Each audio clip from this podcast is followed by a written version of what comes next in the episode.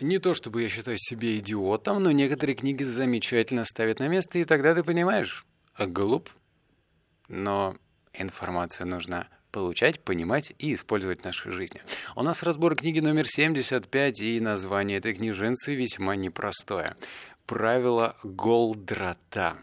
Когда наткнулся на эту книгу, я испытал странное чувство флешбека. А на самом деле я читал первую книгу этого автора достаточно давно, наверное, года четыре назад, и тогда она называлась то ли цепь, то ли цель непрерывного совершенствования, и тогда меня настолько поразило, потому что она была простая, понятная, то здесь она непростая и непонятная, но безумно ценная. Я выписал шесть выводов, и сейчас мы постараемся с тобой вместе разобраться, что к чему, но, уверяю, эти выводы того стоят. Итак, пункт номер один – Громадная проблема при детальном изучении оказывается простой в реализации.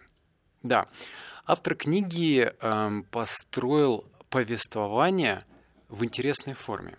Автор книги — это дочь того философа, который помогает крупным бизнес-компаниям выбраться из финансовых ям и вообще разобраться, как делать нужно, а как делать не нужно. И на протяжении всей книги этот диалог проходит вот в такой форме.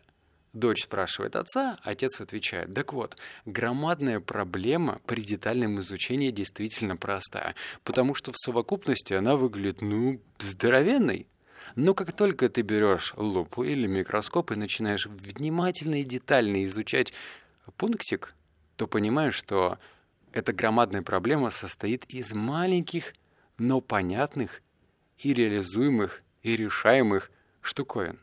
Так вот, если тебя что-то пугает в своей жизни, ты понимаешь то, что, блин, то, что предстоит сделать, это сложно и вообще не хочешь этим заниматься, то помни, постарайся не просто разрубить эту глобальную проблему на маленькие части, но понять, что на самом деле все простое. Так что не стоит себя заранее пугать и относись к этому, ну да, позитивно. Пункт номер два. Все действия в крупных компаниях основывается на прогнозах, а прогнозы никуда не годятся. Да, здесь как раз-таки пункт про то, что э, не стоит держать аналитиков у себя в команде, это точно, потому что никто не умеет предсказывать будущее, а те, кто умеет, как правило, ну, либо их считают сумасшедшими, либо им никто не верит. Так что э, сами прогнозы, а как будет через год, а как будет через два года, они э, фикция, просто воздух. Что нужно делать? Любой анализ должен быть основан на реальных м, коротких сроках. Ну, например, какой смысл загадывать, что будет через год, через два, если можно, там, не знаю, ориентироваться на первый месяц, смотреть на показатели и после этого уже думать, а что нужно скорректировать? То есть история про то, что нужно быть не просто мобильным, а нужно на этой скорости в чекпоинтах. Вот прошел месяц, посмотрел, оглянулся назад, понял, где что-то плохо работает, где что хорошо, подкрутил, подвинтил и летишь дальше по шоссе под названием бизнес. О, какими метафорами я заговорил. Так вот, так что не нужно усложнять, анализы не нужны, ну, это к истории о том, что бизнес-план не работает. Всегда ориентируйся на короткой дистанции. Месяц посмотрели, поняли проблемы, решили проблемы, идем дальше. Вот такая э, философия исходит из, от автора книги. Пункт номер три. Нужно подождать, телефон не разблокируется. Все, что нужно, чтобы ясно мыслить, это принять концепцию прирожденной пустоты, ой, простоты. Не как любопытную гипотезу, а как практический взгляд на реальность, применимый в любых обстоятельствах. Отец автора книги эм, распутывал клубок из очень серьезных финансовых проблем. И дочь действительно не понимала, как это происходит. То есть ей казалось, что отец обладает недюжим интеллектом и вообще у него там совершенно сверхъестественные способности вот так взять, погрузиться в проблему и решить ее. Но на самом деле, как отвечает отец автора этой книги, э, то, что не стоит вообще ничего усложнять людям кажется, что все, что сложно, это вот такое прям серьезное, на века. Но на самом деле, поскольку, кстати, отец автора книги имеет физическое образование, он опять же сводит это к простым правилам, к прикладным правилам, где можно взять и проверить, то, что он говорит. Так что помни, блин, не усложняй, прям не усложняй. И сколько бы я раз не повторял эту фразу, и сколько бы раз ты не слышал эту фразу от кого-то угодно, не усложняй. Все в простом. Понятненько? Пункт номер четыре. Вопрос «почему?», который так всех пугает, на самом деле упрощает, а не усложняет. Вот давай разберем на примере, вот реальном примере. Предположим, у тебя есть кофейня. Кофейня находится в торговом центре. И тебя не устраивает, там, не знаю, выручка, дневная выручка. Я задаю тебе вопрос, почему тебя не устраивает дневная выручка? Ты говоришь, ну, допустим, мало продаж. Я спрашиваю, почему у тебя мало продаж? Ты отвечаешь, ну, потому что мало людей. Я спрашиваю, почему мало людей? Ты отвечаешь, потому что мало людей проходят около кофейни. Я спрашиваю, почему мало людей проходят рядом с кофейней. Ты говоришь, потому что никто не видит кофейню. Я спрашиваю, почему никто не видит кофейню? Ты отвечаешь, потому что она незаметная. И вот таким образом я добираюсь с помощью одного простого вопроса и повторения твоей проблемы до сути. И эта суть сводится, опять же, к простым вещам. Что нужно сделать для того, чтобы эта проблема решилась? Потому что абстрактная фраза, ну вот у меня маленькая выручка, э, проходимость ничтожная, это не решит проблему. Возможно, решение кроется не только в плохой проходимости, но и в каких-то других важных вещах и деталях. И только ты можешь в них погрузиться с помощью вопроса «почему?». Вообще, в идеале, если у тебя будет какой-то напарник или твоя вторая половинка, которая будет задавать тебе, ну не то что до бесконечности, но достаточно долго этот вопрос «почему?». Но самое главное правило задавать не просто «почему?», а «почему?», повторяя проблему. Окей, понятно? Так что не стоит пугаться. Почему? Вот лично я, например, когда даже читал э, вот это правило на страницах книги, я сам словил себя на мысли, что если я буду погружаться в почему, будет сложно. Но чем глубже ты погружаешься в почему, тем становится легче. Вот такой вот парадокс. Пункт номер что там у нас? Пять. Не иди на компромисс, иди в сторону решения проблемы через простоту.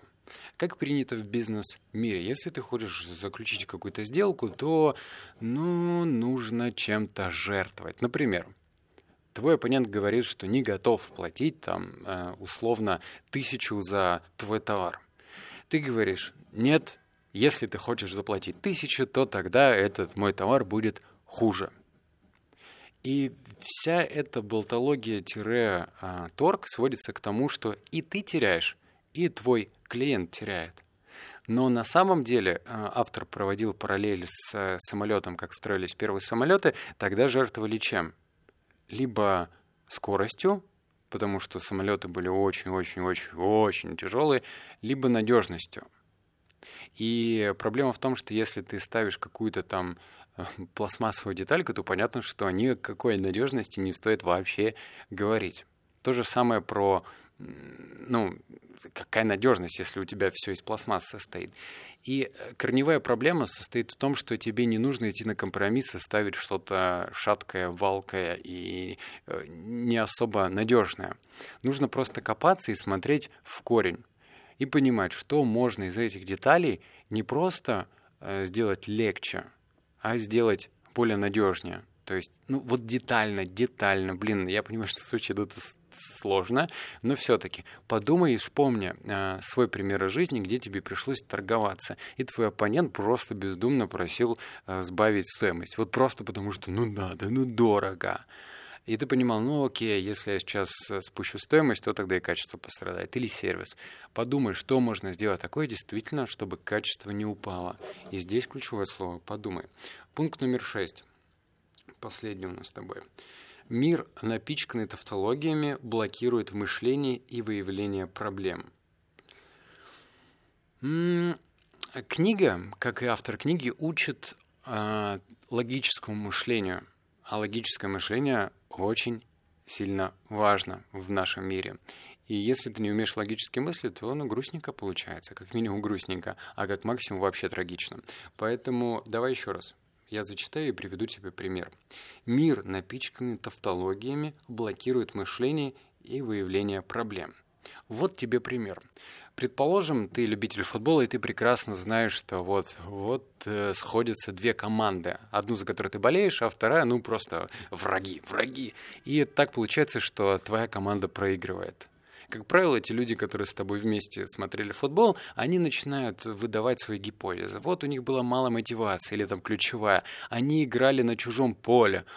Ну, когда ты играешь на своем поле, то якобы энергетика, якобы свои фанаты и так далее. И вот первый э, проговоренный аргумент является истиной. То есть все таки услышали, а, ну, у них действительно было мало мотивации. И вопрос закрывается – это и вывод про тавтологию, что люди на ходу аргументируют э, какие-то сложные проблемы простыми вещами, которые на самом деле никакого отношения к этому не, явля- не имеют. Вот команда проиграла, потому что у них не было мотивации. Или вот про... команда проиграла, потому что э, она играла на чужом поле. Не так.